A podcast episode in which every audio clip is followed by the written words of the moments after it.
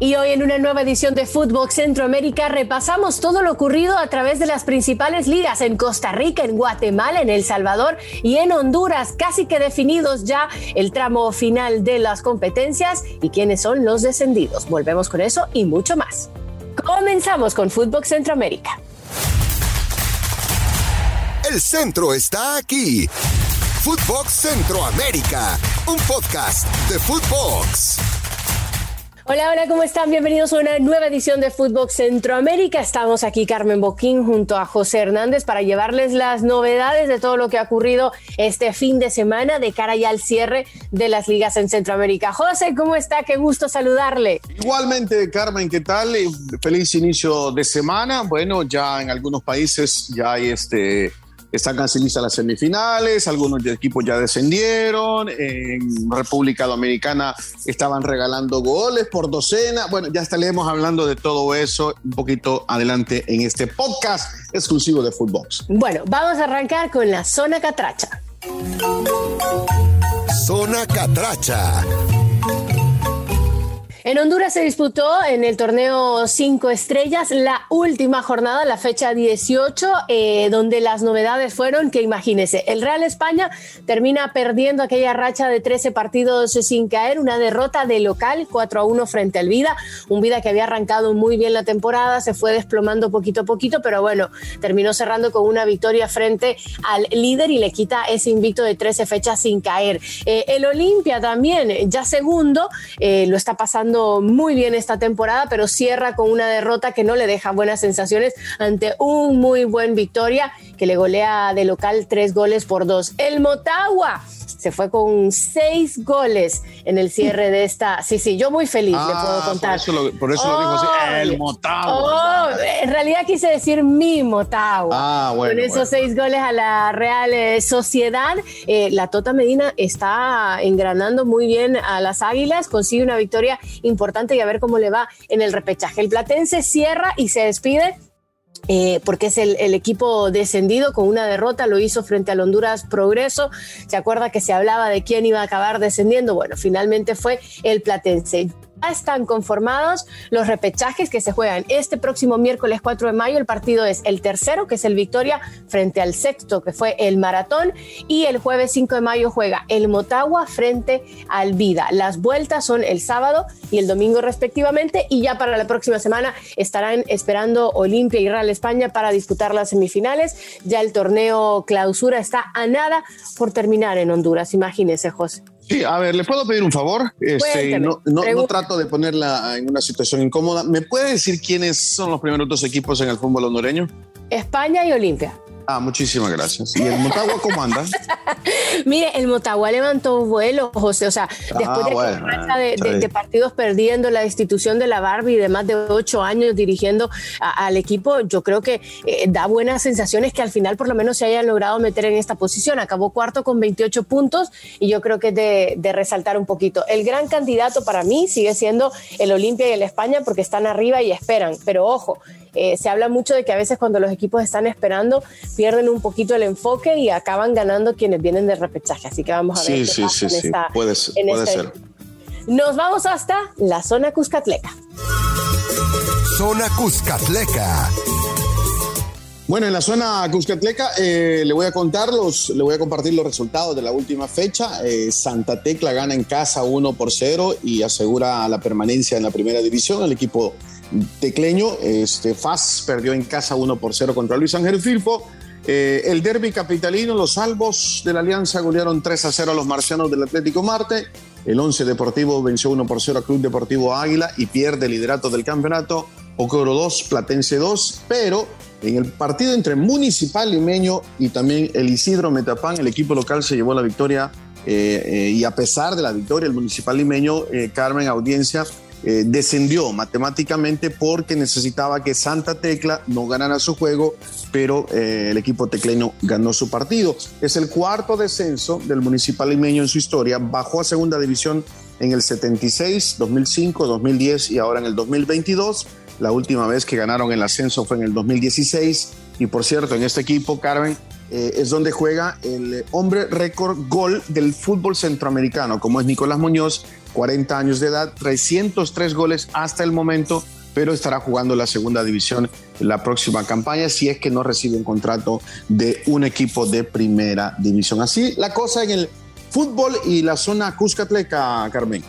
José, eh, a mí una de las cosas que me encanta de Salvador es que muchos tienen opción a poder llegar a quedarse con el título, ¿no? Al final eh, se juegan esos partidos desde el primero hasta el octavo. ¿Usted tiene por ahí alguno que cree que es el que lo va a pasar mejor o, no, Sí, sí, yo creo que los, más regulares hasta ahora ha sido Club Deportivo Águila, Chalatenango, que, que a pesar de no, no, es un equipo grande, ha hecho un buen, buen torneo. Obviamente no se pueden este, descontar a los salvos de la Alianza, que ahora son el nuevo líder del torneo. Eh, es el equipo que prácticamente juega en casa la final, porque la final se juega en el Estadio Bucatlán siempre. Yo creo que está, está por ahí, eh, entre esos tres equipos y, obviamente Águila y Alianza, que son, que son dos de los más fuertes. y ya la última jornada, la 22, se juega este próximo fin de semana, todos a partidos unificados. Nos vamos ahora hasta la zona tica. Zona tica.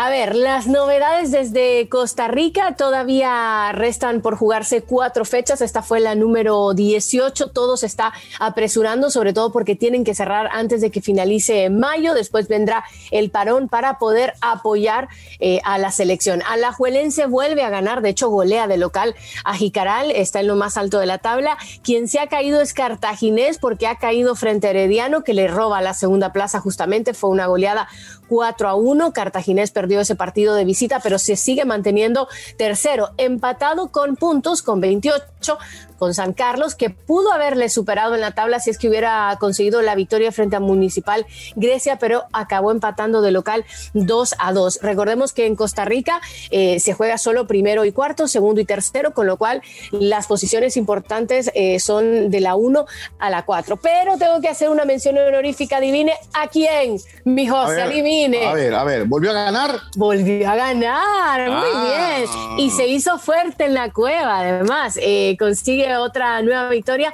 2 a 1 frente a Pérez Celedón. Realmente que cuando uno enfrenta un clásico y te da ese envión anímico de conseguir una victoria, estés pasándolo muy mal, eh, muchas veces conseguís efectos como este, ¿no? Eh, al final un equipo que no daba, no tenía fin, muchos errores de jugadores, cambio de técnico que aún así no bastaba. Eh, la sensación de volverle a ganar a la Alajuelense yo creo que terminó de motivarles, les recordó que pueden hacer grandes cosas y aunque quedan cuatro fechas, José, y pueden llegar a ganar todos los partidos, al final parece muy lejos a que se logren meter eh, en los primeros cuatro, pero mira, ya imposible no es, están a seis puntos de San Carlos, ponle tú ahí. Tendrían que ganar todo eh, y que los de arriba no ganen, pero no es imposible. No, o sea, matemáticamente siguen con vida, ¿no? Y ese tiene que ser el objetivo, de pronto meterse entre los primeros cuatro lugares. Sí, tenés razón, están separados por seis puntos nada más segunda victoria consecutiva de los morados del Saprissa, pero qué bien, qué bien. Tienen que salir del fondo de la tabla donde está el equipo eh, morado, porque es noveno en una liga que tiene dos equipos.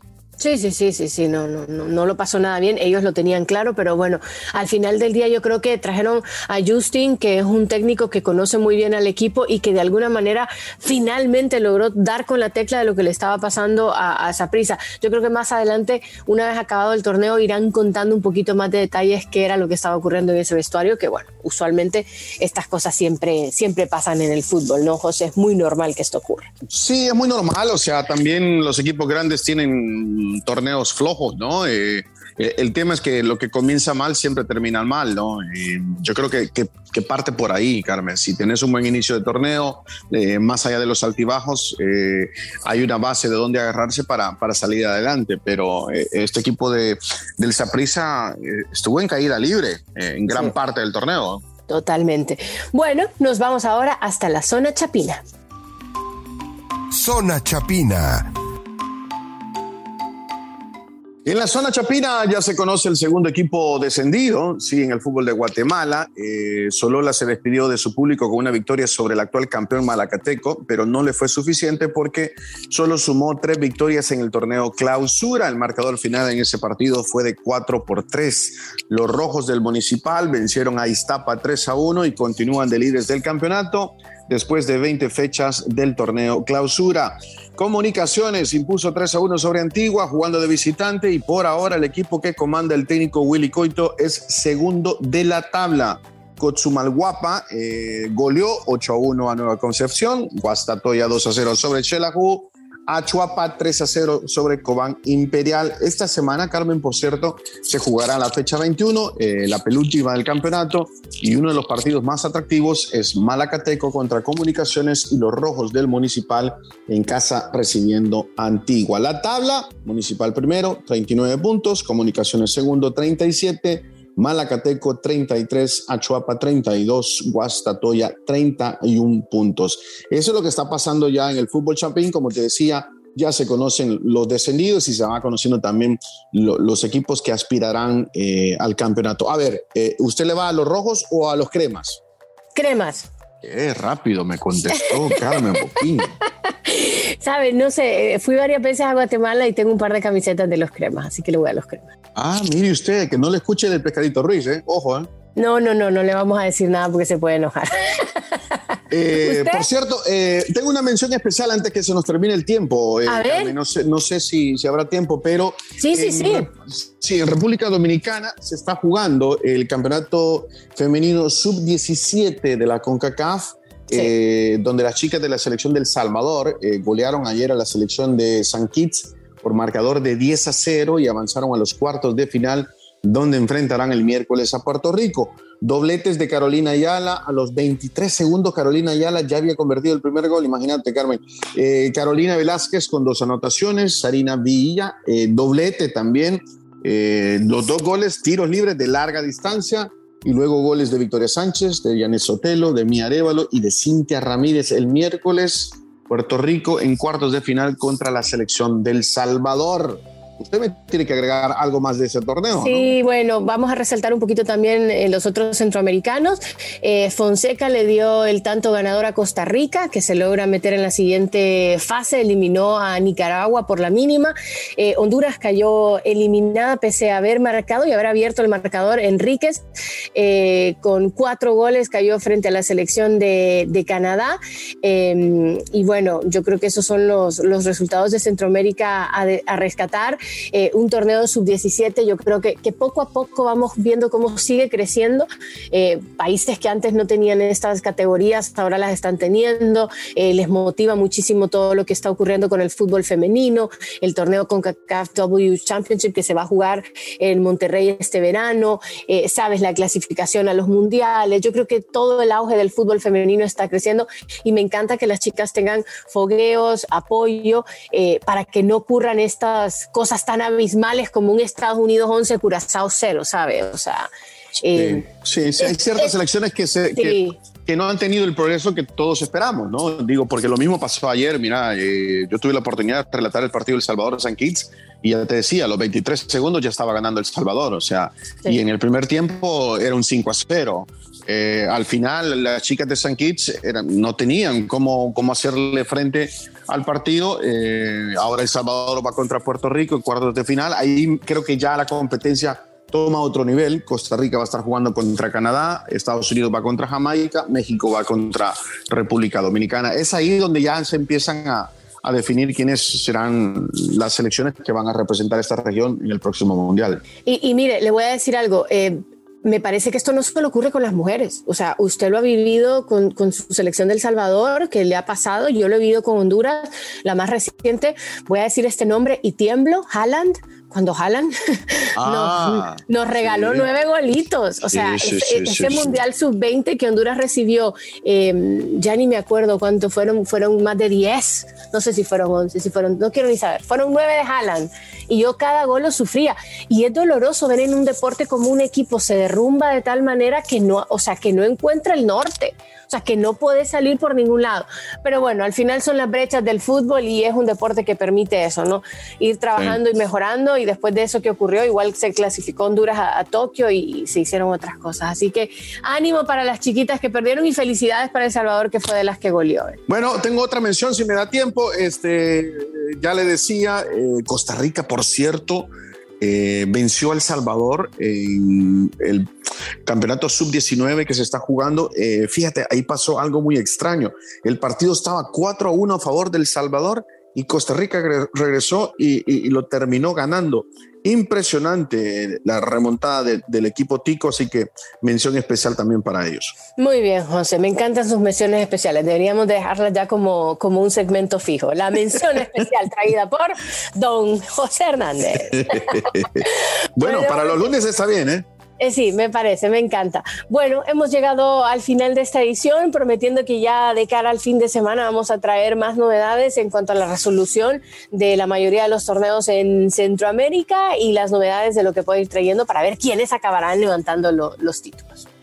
Sí, estaremos pendientes de todo eso. Eh, también le vamos a prometer eh, a la gente, a la audiencia, muchos invitados más adelante. vamos a empezar a, identificar ¿no? y contactar todas estas nuevas figuras juveniles eh, centroamericanas que aspiran a, jugar para diferentes selecciones también, eh, Carmen, y los vamos a entrevistar, les vamos a sacar toda la información para ver con cuál selección se deciden eh, jugar. Así será. Bueno, mi José, un abrazo enorme, gracias a todos por habernos escuchado, que sigan como siempre en sintonía de Footbox, que disfruten de todos los contenidos que tenemos para presentarles y que nos acompañen todos los lunes y todos los viernes en su Footbox Centroamérica. Esto fue Footbox Centroamérica, un podcast exclusivo de Footbox.